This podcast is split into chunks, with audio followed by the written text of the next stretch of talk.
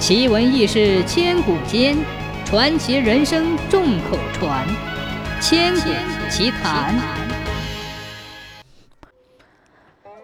钱塘江潮水历来十分汹涌，对沿江的百姓危害很大。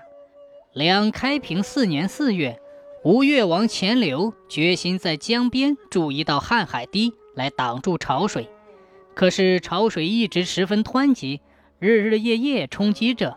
海堤一时筑不起来，钱柳向天祷告，要老天退一两个月的潮水，使他能够完成这个造福子孙万代的大事。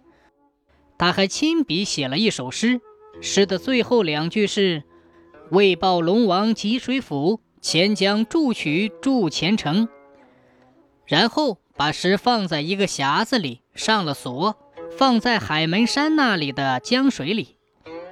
钱柳吩咐手下人去采来特别粗大的毛竹，做成三千支箭，装上红雁、露丝的羽毛，配上红色的珍珠，炼出坚硬的钢铁来做箭簇。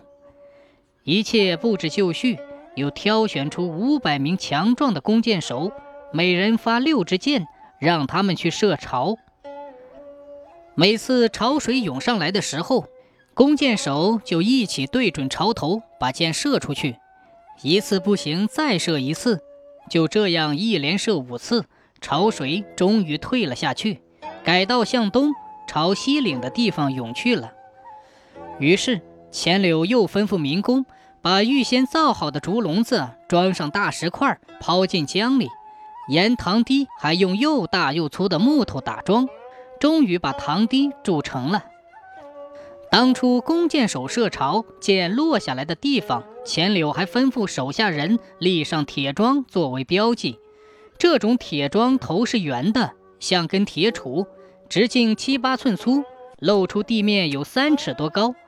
这种铁桩一共立了三个，年代一久，都被泥土埋没了。